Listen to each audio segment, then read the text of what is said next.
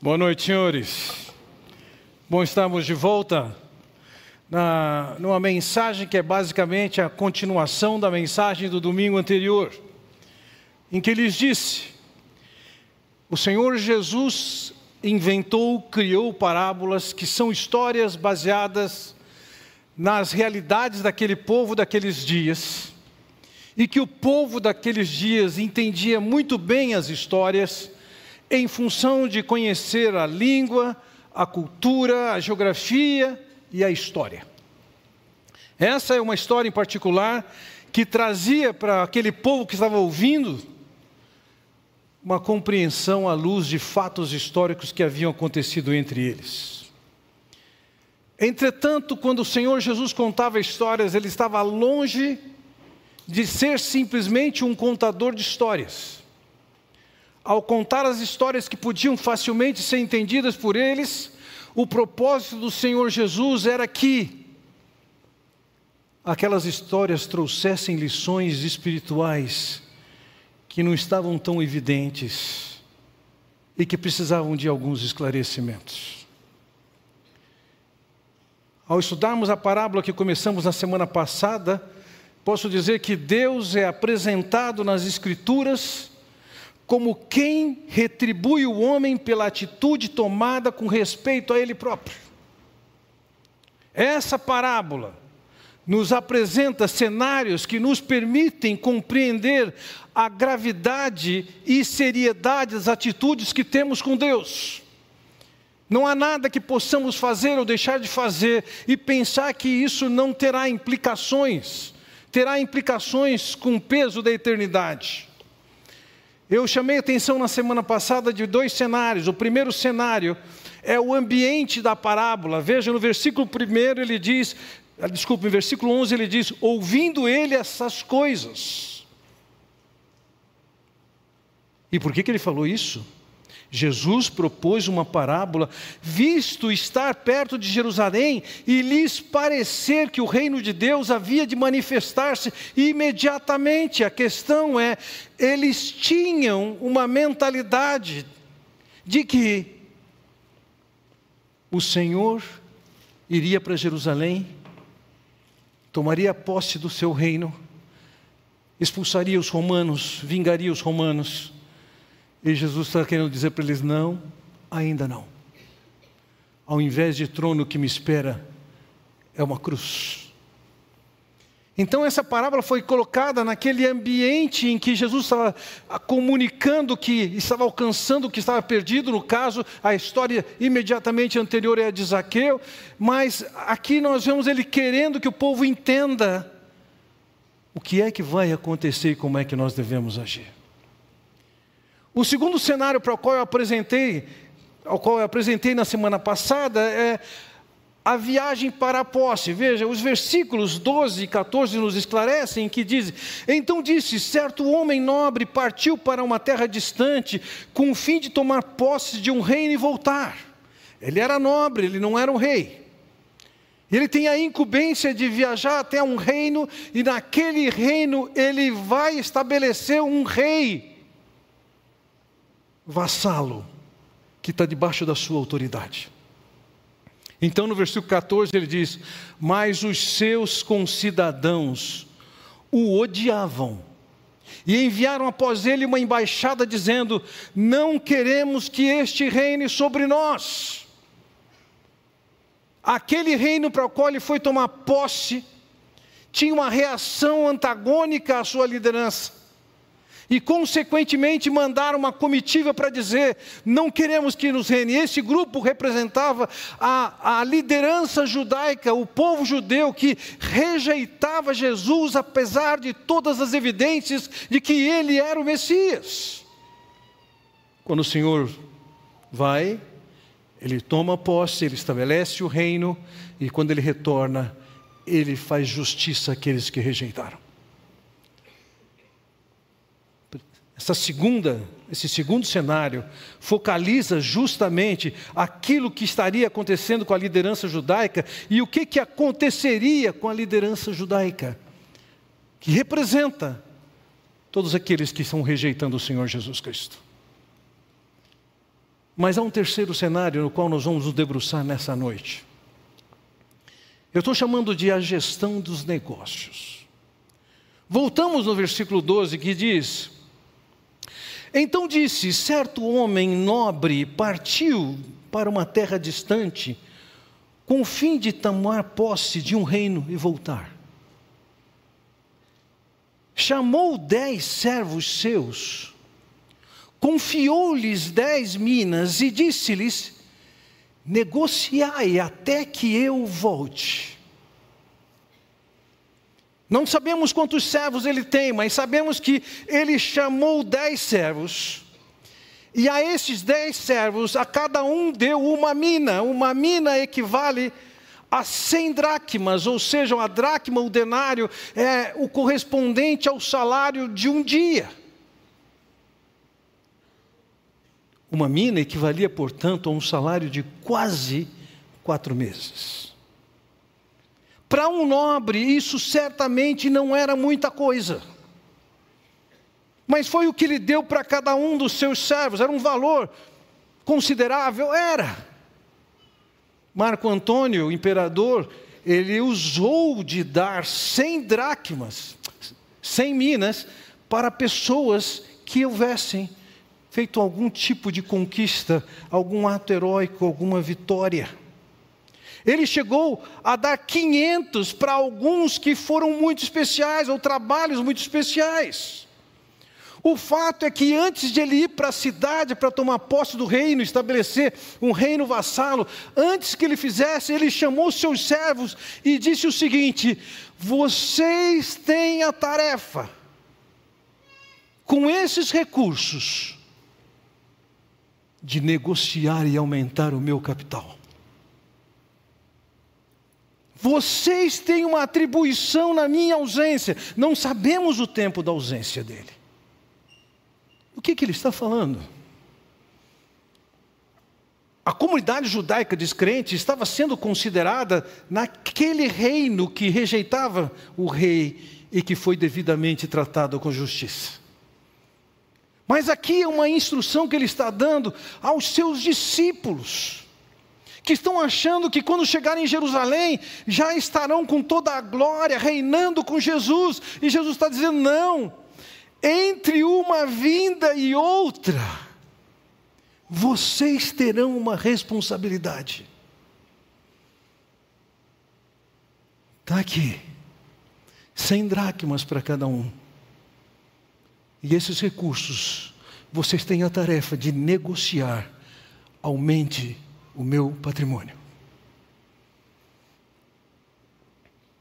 Assim como isso era uma parábola para escrever uma lição do que Deus esperava dos discípulos entre a primeira e a segunda vinda, naturalmente nós, por estarmos nesse período entre a primeira e a segunda vinda, somos o povo também que tem os recursos, as habilidades, as concessões do Senhor para tratarmos dos seus negócios e multiplicarmos o seu patrimônio. O fato é, servos trabalham para um Senhor que tem interesses. Como uma empresa que contrata funcionários por seus interesses. E o Senhor tem interesses. E nesse caso aqui, a figura é negociando recursos financeiros.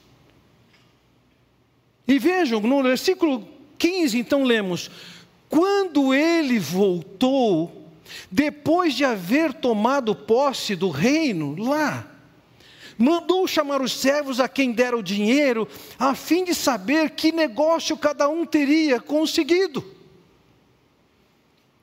o Senhor voltou, como ele voltará de fato.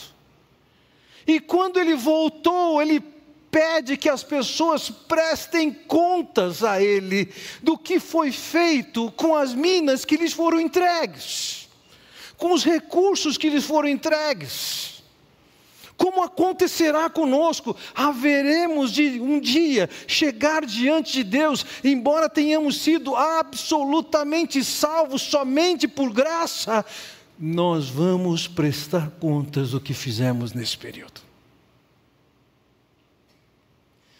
No caso deles, veja, foi chamado que eles prestassem contas. E no versículo 16 nós lemos: Compareceu o primeiro e disse: Senhor, a tua mina rendeu dez. Respondeu-lhe o Senhor: Muito bem, servo bom, porque foste fiel no pouco, terás autoridade sobre dez cidades. Veio o segundo dizendo: Senhor, a tua mina rendeu cinco. A este disse: Terás autoridade sobre cinco cidades. Nesses dois casos descritos na história, o primeiro e o segundo, nós vamos encontrar pessoas, apesar da ordem das palavras e a força das palavras ser um pouco diferente no primeiro caso do segundo caso, o que nós vemos aqui é que, antes de mais nada, o Senhor elogiou aqueles servos. Muito bem. Ele reconheceu que o trabalho que eles fizeram estava de acordo com as determinações dele, com a incumbência que ele deu para eles. Ele viajou, ele ficou fora. Cada um tinha uma mina consigo, tinha a tarefa de fazer disso um negócio rentável. E um deles vem ao Senhor, o primeiro deles, e diz: a mina rendeu 10. A gente pode discutir aqui, não é tão importante, se render o 10 significa mais 10 ou se totalizaram 10. Eu acredito, na pista que tem depois, que totalizou 10. No segundo caso, quando ele vem prestar contas, ele diz: rendeu 5. Ou seja, no primeiro caso, teve um rendimento de 900 ou 1000%. No segundo caso, teve um rendimento de 400 a 500%. E entendam, no mundo antigo, isso eram valores aceitáveis. Era possível, de fato, entrar num projeto e render nessa proporção que são apresentados aqui. O fato é que os dois foram elogiados. A razão ele diz: Vocês foram fiéis no pouco. Tem uma quantidade que lhes foi dada. A quantidade podia não ser significativa para um nobre. E ele olha para aqueles que ficaram com aquele valor relativo ao salário de uma pessoa, de um operário, por quatro meses. Ele diz: Vocês foram fiéis não sumiram com o meu dinheiro, não gastaram o meu dinheiro de uma maneira indevida, não gastaram os recursos que eu dei para vocês de uma maneira imprópria, além do que vocês fizeram que eu mandei, vocês tinham que multiplicar esse valor e vocês multiplicaram. Então, além do elogio, ele apresenta uma razão. E a grande razão elogiada pelo Senhor é a fidelidade. Vocês que trabalham em posições de liderança, que têm funcionários debaixo da sua gerência, ou do seu empreendimento, você sabe o quanto é difícil alguém de confiança em que você pode descansar. Mas o Senhor reconhece nesses servos, vocês cumpriram o propósito que eu estabeleci para vocês no tempo da minha ausência. E essa é a questão dessa parábola. O que é que nós estamos fazendo no tempo da ausência do Senhor? Além do elogio e da razão por que ele elogia, existe uma, uma promoção aqui. O Senhor deu para cada um deles uma mina, e um que fez com que ela virasse dez ou rendesse mais dez. O Senhor Jesus diz: por causa disso, no reino futuro, você vai ter dez cidades sobre a sua liderança. No caso daquele que rendeu cinco, ele vai dizer: você tem cinco cidades sobre a sua liderança. Entenda uma coisa: eles tinham um valor relativamente pequeno. Da perspectiva de um nobre, era pouco dinheiro.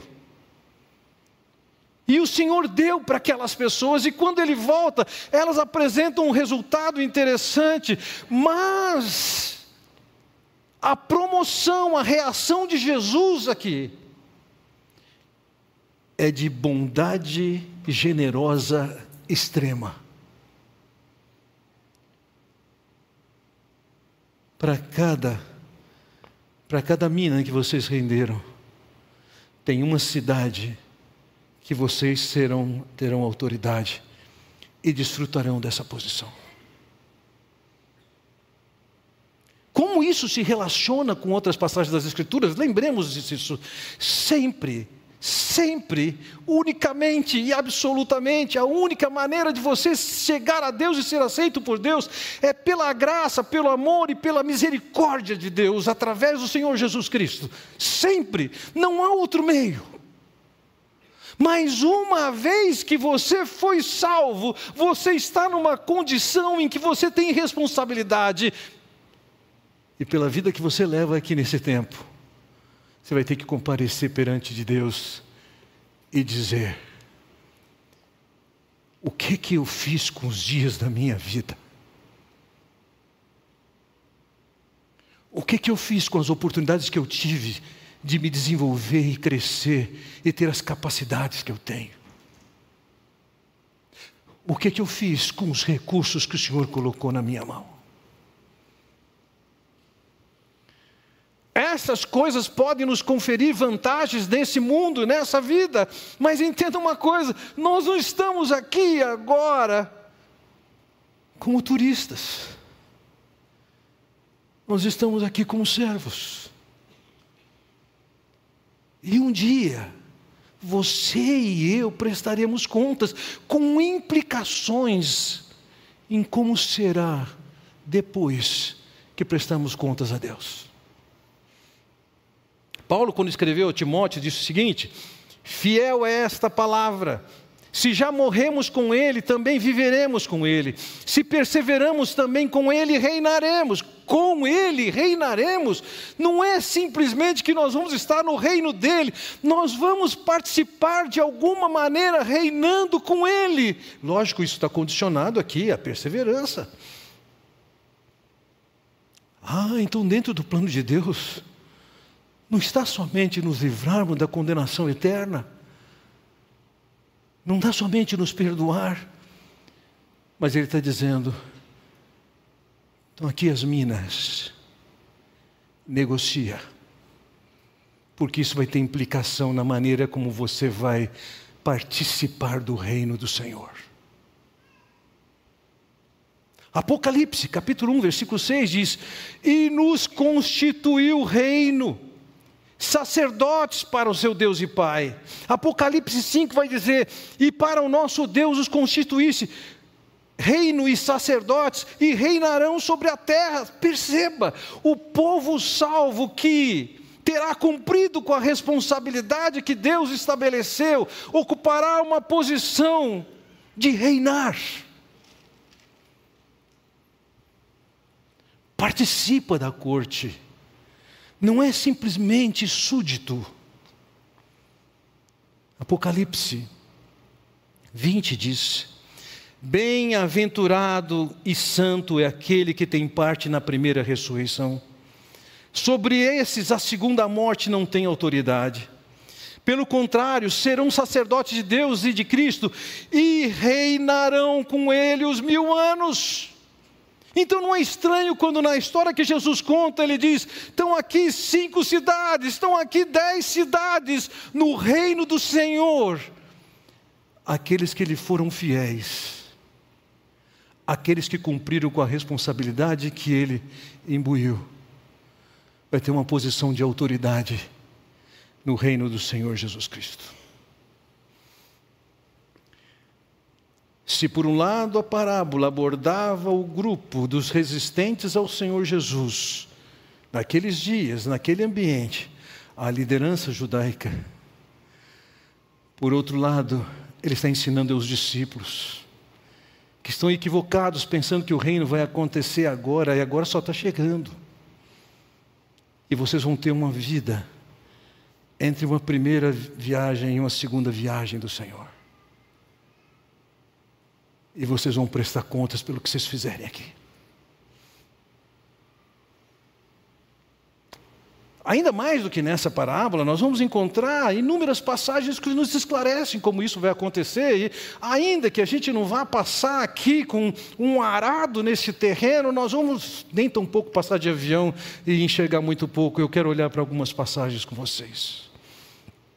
Paulo, quando escreve aos Coríntios, no primeiro capítulo 3, ele diz: Contudo, se o que alguém edifica sobre o fundamento é ouro, prata, pedras preciosas, madeira, feno, palha, manifesta se tornará obra de cada um, pois o dia a demonstrará, porque está sendo revelada pelo fogo, e qual seja a obra de cada um, o próprio fogo provará. As pessoas que são efetivamente salvas são salvas pelo Senhor Jesus Cristo. E em cima do que o Senhor Jesus Cristo fez e nos salvou, nós podemos acrescentar as coisas que Deus mesmo já estabeleceu que nós temos que estabelecer. Nós temos que ter as prioridades que Ele estabeleceu. Nós temos um serviço específico que nós que Ele estabeleceu. Ele está classificando aqui que tem coisas que nós podemos colocar nisso que são ouro, prata, pedra preciosa, mas também pode ser madeira, feno, palha.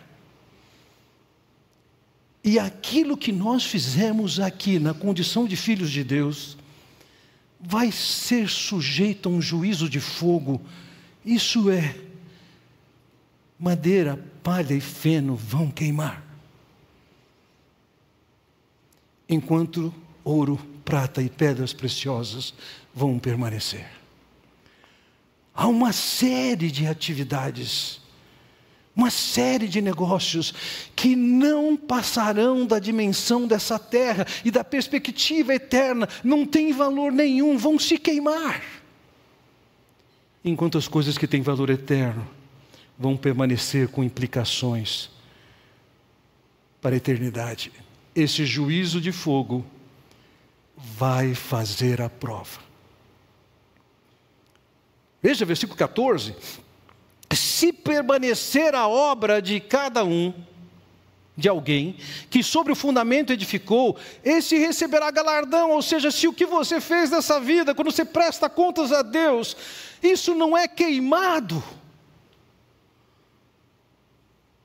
Deus está dizendo: está aqui a minha retribuição. Cinco cidades, dez cidades, o que for. Se, versículo 15, a obra de alguém se queimar, sofrerá ele dano.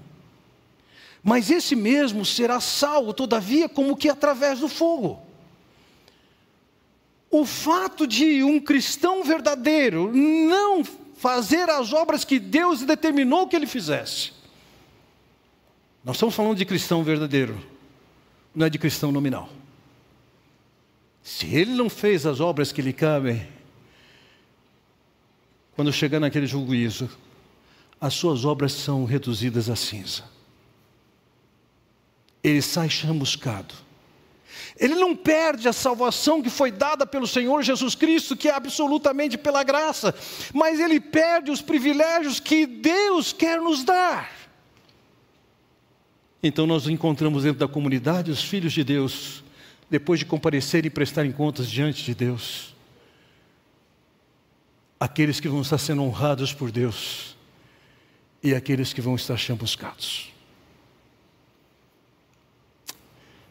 Em 1 Coríntios capítulo 4, versículo 5, nós temos o versículo que seguramente em toda a minha vida foi o versículo que mais me fez temer.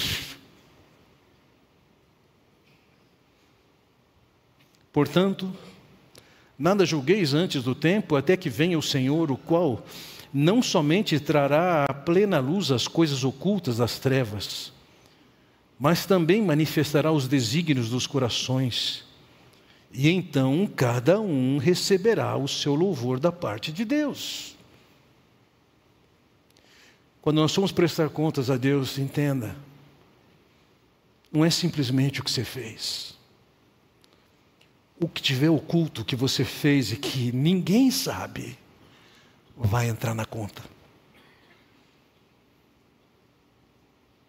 E não só isso, e é isso que me faz temer o coração. O que está oculto, escondido no seu coração, vai ser colocado à luz. E a luz de quem você é, ou de quem foi, a luz das suas ações, das suas atitudes, das motivações. Deus está dizendo, está aqui. Como coisas ocultas e segredos do coração estarão presentes naquele dia, e ele não fala nada de realizações contabilizáveis. Não vai entrar ao meu favor, ah, o fato de que cada domingo à noite eu prego para cerca de mil pessoas. Não vai entrar de fato, ah, quantas vezes eu preguei na minha vida. Isso aí é contabilizável, é fácil. O que vai entrar é a sua atitude e a minha atitude nas ações que nós fizemos. Eu fiz isso para me projetar ou para servir a Deus? Eu cantei aqui na frente para me projetar ou para louvor de Deus? E percebam que ele diz: então cada um receberá o seu louvor da parte de Deus. Após termos prestado contas, nós vamos receber o louvor devido, se tem louvor. Você foi servo bom e fiel. Você foi servo fiel no pouco. Quando Paulo escreveu aos 2 Coríntios, ele é mais explícito ainda. Ele diz: É por isso que também nos esforçamos, quer presentes, quer ausentes, para lhe sermos agradáveis, agradáveis a Deus. Veja, salvo absolutamente pela graça, favor de Deus, mas agora que eu estou salvo, ele está dizendo o que? Nos esforçamos para sermos agradáveis a Deus. Porque importa, ele diz, que todos nós compareçamos perante o tribunal de Cristo. A palavra que traduz tribunal aqui é a palavra bema, grega, bema. Anos atrás tive o privilégio de visitar o sítio arqueológico de Corinto e estava chegando uma área que é o que é chamada de ágora, o mercado, a área aberta de mercado, mas também o lugar em que tinham as, as provas atléticas. E, e vi uma pedra branca trabalhada, eu suponho que ela tivesse cerca de 8 a 10 metros de largura por é, talvez uns 4 metros, e de profundidade ela tinha um metro e meio. Cheguei diante daquela pedra e tinha um escrito em grego ali. E o escrito era Bema. Eu falei, meu Deus. Quando Paulo escreveu aos Coríntios, ele estava olhando para isso, pensando nisso que eles tinham um bema, que era a plataforma em que aqueles que fiscalizavam o comércio da cidade estavam vendo se estavam cumprindo as regras. Era também o lugar em que os juízes de uma prova atlética, de uma corrida, se colocavam em cima para ver se as pessoas estavam competindo da maneira correta, para então dar o prêmio. Agora ele pega essa figura e diz que você e eu vamos comparecer perante o Bema. O tribunal não é um tribunal para saber se você tem pecado ou não, se você está salvo ou não. A questão é o que que você fez com a sua vida no tempo que você tinha que estar cuidando dos negócios de Deus.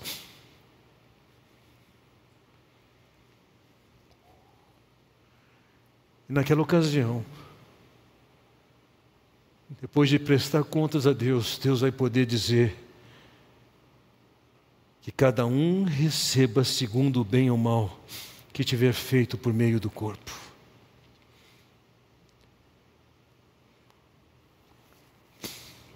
Pedro, Paulo escreveu sobre isso intensamente, Pedro também, de uma maneira tão diferente, ele escreveu sobre isso.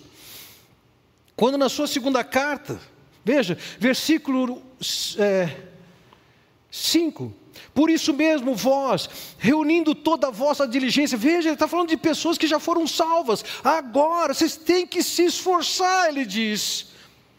Associai com a vossa fé, você já creu em Cristo. Agora você tem que acrescentar a virtude, a virtude, o conhecimento. Ele continua. Cabe aqui, uma vez salvo, um empenho, um esforço. E aí ele diz no versículo 8, depois de acrescentar uma série de coisas, porque estas coisas existindo em vós e em vós aumentando, fazem que não sejais nem inativos nem frutuosos. No plano de Deus, não cabe uma vida marcada por inatividade espiritual. No plano de Deus, não cabe uma vida que não traga frutos. A orientação deles é: você deve, nesse tempo aqui, se esforçar, se empenhar, se dedicar. Para quê? Para que você tenha uma vida marcada por atividades conforme os interesses de Deus dando os frutos que Deus quer que você dá. Que você faça com que os negócios de Deus cresçam e aumentem. Então, no argumento de Pedro, versículo 11, ele diz: Pois dessa maneira é que vos será amplamente suprida a entrada no reino eterno de nosso Senhor e Salvador Jesus Cristo. Essas pessoas já faziam parte do grupo dos salvos, mas elas podem ter um acesso amplamente suprido. O que, que é isso? Na nossa cultura brasileira, quando alguém se caracteriza por um herói nacional, seja conquistando um campeonato mundial, é comum se colocar essa ou essas pessoas num carro de corpo de bombeiros e se desfila pela cidade. Essa é a maneira de nós recebemos os nossos heróis. No mundo antigo era diferente. As cidades que eram cercadas, quando alguém tinha um grande feito numa Olimpíada ou numa guerra, conforme a grandeza do que foi feito, se abria um buraco no muro e se construía uma nova porta com o nome daquele herói. Aquela era a maneira de homenagear. Pode entrar. A maneira de nós ampliarmos o nosso acesso, ou seja, a maneira de sermos honrados, ou mais ou mais honrados na chegada no reino de Deus, é através da vida de fidelidade a serviço de Deus, dos interesses de Deus, dos negócios de Deus.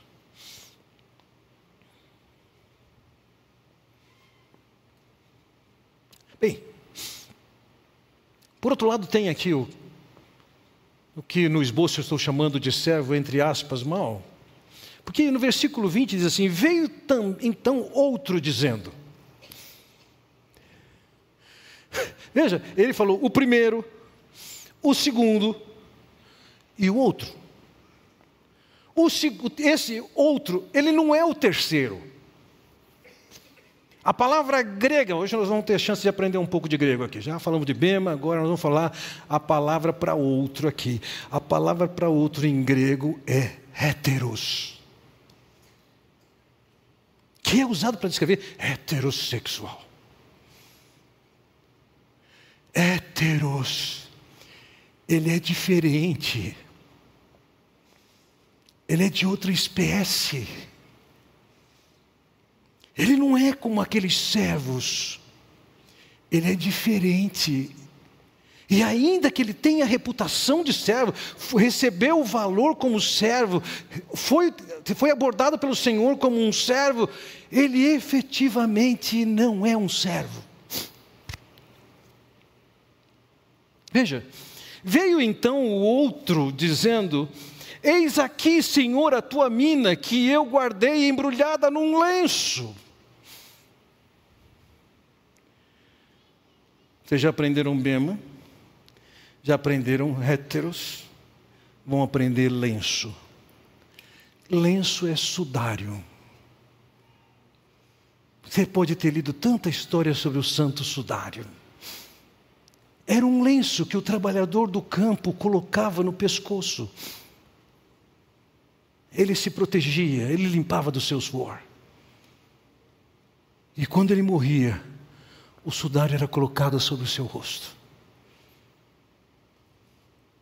Então esse outro, ele vai dizer: Eis aqui, Senhor, a tua mina que eu guardei embrulhada num lenço, porque eu tive medo de ti, que és homem rigoroso, tiras o que não puseste, ceifas o que não semeaste.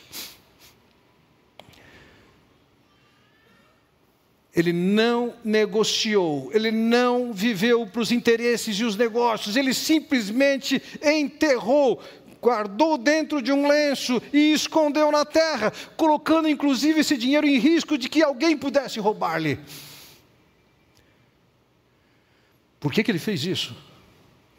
Por que, que ele enterrou o recurso que ele ganhou do Senhor?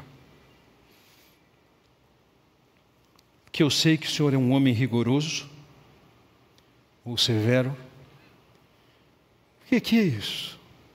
Em primeiro lugar, não há nada de errado em ser rigoroso e severo, mas vamos lembrar que a maneira como ele tratou Aquele que trouxe total de 10 minas ou 11 minas, um total de 5 ou de 6 minas, ele foi extremamente bondoso e generoso.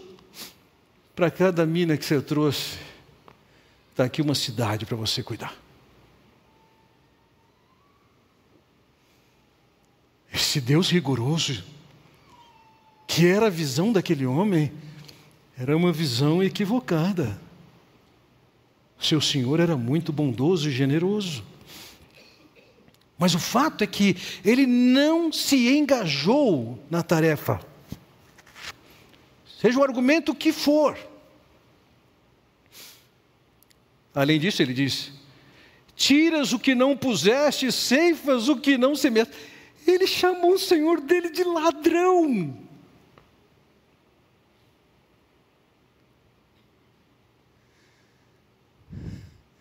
Eu sei, você acaba colhendo no lugar que você não plantou. Eu lembro alguma ocasião que eu fui a uma concessionária pra, ou para levar um carro para fazer um serviço ou para buscar, não me lembro, e encontrei uma frase que eu gostei bastante, que era a seguinte: Bem feito é melhor do que bem explicado. Esse cara conseguiu, além de não fazer bem feito, ainda deu uma má explicação. Estava ofendendo o seu Senhor, mas mais importante do que a ofensa dele é o seguinte: ele está revelando aqui por que, que ele é um héteros. Por que, que ele é um outro? Porque ele não conhece o seu Senhor. Ele está ali, mas ele não sabe quem é o seu Senhor. Ele acha que seu Senhor é desse jeito severo, duro e ladrão. A resposta do Senhor diz o seguinte: servo mau, por tua própria boca te condenarei. Sabias que eu sou homem rigoroso, que tiro o que não pus e ceifo o que não semeei? Veja, a classificação dele, ainda que ele o chama de servo aqui, classifica como mal. Afinal de contas, se ele sabe que o seu Senhor é rigoroso, severo, E se o Senhor é, seria desonesto ao ponto de querer ganhar o que não é lícito, o que, que ele deveria ter feito? Se empenhar ao máximo para render o lucro. Por isso o Senhor diz: Por que não puseste o meu dinheiro no banco e então na minha vinda eu receberia com juros? Você desprezou o recurso que eu falei, que eu dei. Você desprezou a ordem que eu dei. Você colocou em risco o que eu entreguei. Melhor seria que você colocasse o dinheiro no banco, sem mexer um dedo, ele estaria rendendo para o meu propósito. É melhor bem feito do que bem explicado. Mas é muito melhor bem feito do que mal explicado. E disse ao que o assistiam: Tirai-lhe a mina, e dá-lhe o que tem aos, ao que tem as dez. Eles responderam: Senhor, ele já tem dez. E veja, é por aqui que eu concluo que quando diz que rendeu dez, significa que um virou dez, porque eles reconhecem que ele tem dez.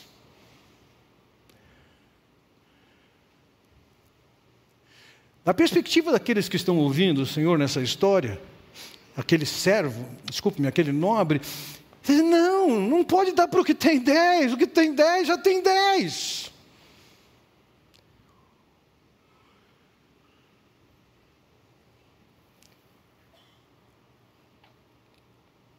E o Senhor diz: vos declaro, a todo que tem dar-se-lhe-á, mas ao que não tem, o que tem lhe será tirado.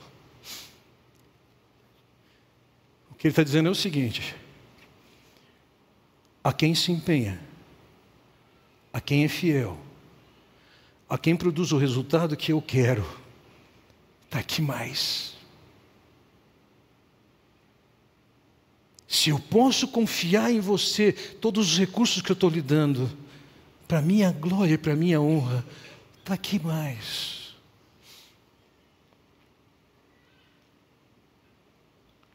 Mas se você não tem, e talvez você já tenha feito essa pergunta que eu já fiz, o que é que se pode tirar de quem não tem?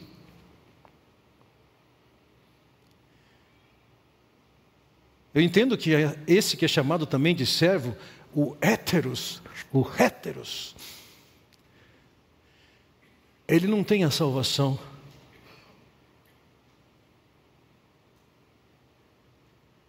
Ele tem uma aparência de piedade. Ele tem uma aparência de crente. A impressão que ele causa é que ele efetivamente é povo de Deus. E ele está dizendo: até a sua aparência eu vou tirar, até a sua imagem eu vou tirar, até a esperança que você pode ter de que essa vida dupla que você leva eu vou tirar.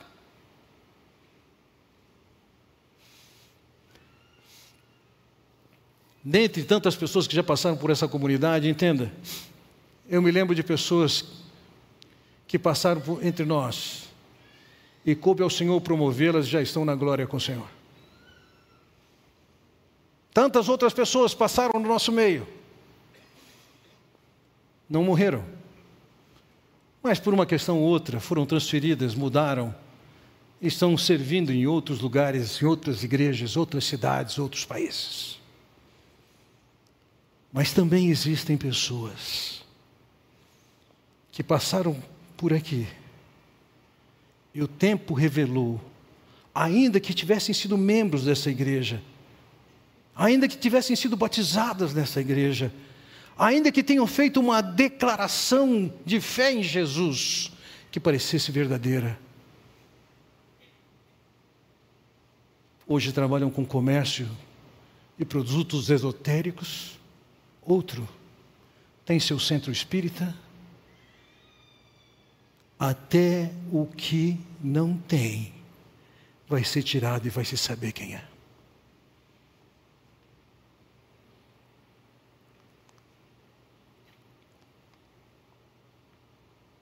A figura desse outro, no meu entender, não é de um servo mau. É de alguém que se passa por um servo, mas não é. Parece, está no meio, faz algumas coisas, mas ele não conhece o Senhor dele. E, consequentemente, não tem a salvação, não tem retribuição a receber. Isso me lembra da história do Senhor Jesus Cristo, quando ele abre uma visão de como vai ser o julgamento, e algumas pessoas vão chegar para ele e dizer: Olha, dificilmente você vai estar nessa condição desses aí, citados ali. Mas sim, Senhor, em teu nome nós profetizamos, em teu nome nós expulsamos demônios, em teu nome fizemos milagres. Entenda uma coisa: Jesus nem perguntou se eles fizeram isso ou não. Ele disse: tá. Jesus nem tampouco questionou se ao fazer as coisas que eles disseram ter feito, se tinham feito em nome de Jesus. Jesus falou: tá. Mas na sequência, Jesus disse: eu nunca vos conheci.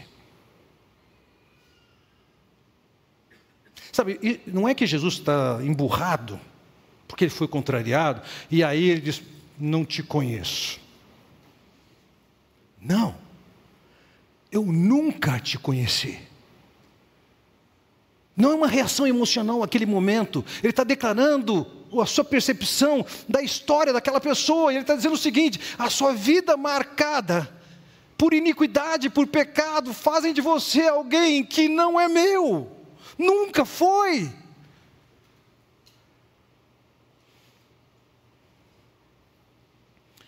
Concluindo minha mensagem, eu tenho mais falar do que o tempo que eu tenho aqui. Aquele nobre nessa história representa Jesus que por um lado se relaciona com o povo daquela cidade que o rejeita, que representa aqueles que são incrédulos e rejeitam o Senhor Jesus Cristo, a quem prestarão contas e serão julgados e condenados por tal.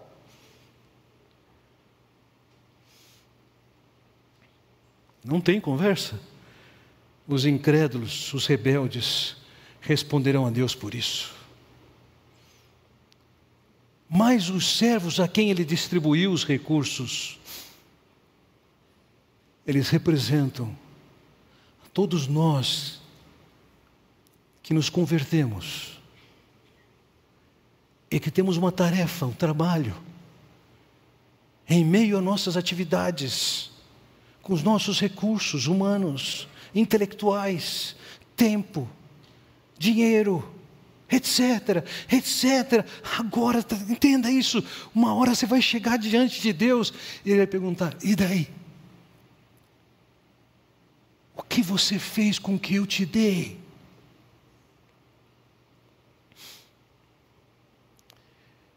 Palavras do Senhor em Marcos capítulo 13 diz o seguinte: Estai de sobreaviso, vigiai e orai, porque não sabeis quando será o tempo, o tempo que ele vai voltar. É como um homem que, ausentando-se do seu país, deixa a sua casa, dá autoridades aos seus servos, a cada um a sua obrigação, e ao porteiro ordena que vigie. Vigiai, pois, não sabeis quando virá o dono da casa, se à tarde, se à meia-noite, se ao cantar do galo, se pela manhã, para que vindo inesperadamente não vos ache dormindo. O que, porém, vos digo, digo a todos: vigiai.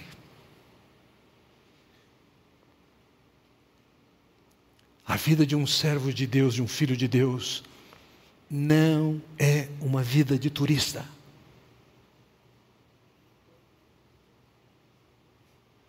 Você tem que estar atento aos interesses, aos negócios do Senhor. Termino com o texto de Gálatas, capítulo 6, em que lemos: Não vos enganeis, de Deus não se zomba, pois aquilo que o homem semear, isso também ceifará. Porque o que semeia para a sua própria carne, da carne colherá corrupção, mas o que semeia para o espírito do filho do, espírito colherá vida eterna. Se você já é um salvo, não se engane. É hora de você semear pela eternidade Como é que você está fazendo o seu serviço? Para quem você está fazendo o seu serviço? Pelo que você se esforça? Como é que você está usando a oportunidade que você teve de se desenvolver intelectualmente e ter tantos recursos? Estão a serviço de quem? Ou a sua capacidade de ganhar recurso, dinheiro? a serviço de quem? Vamos curvar nossas cabeças. Ore a Deus no seu silêncio, como você julga que, que deve.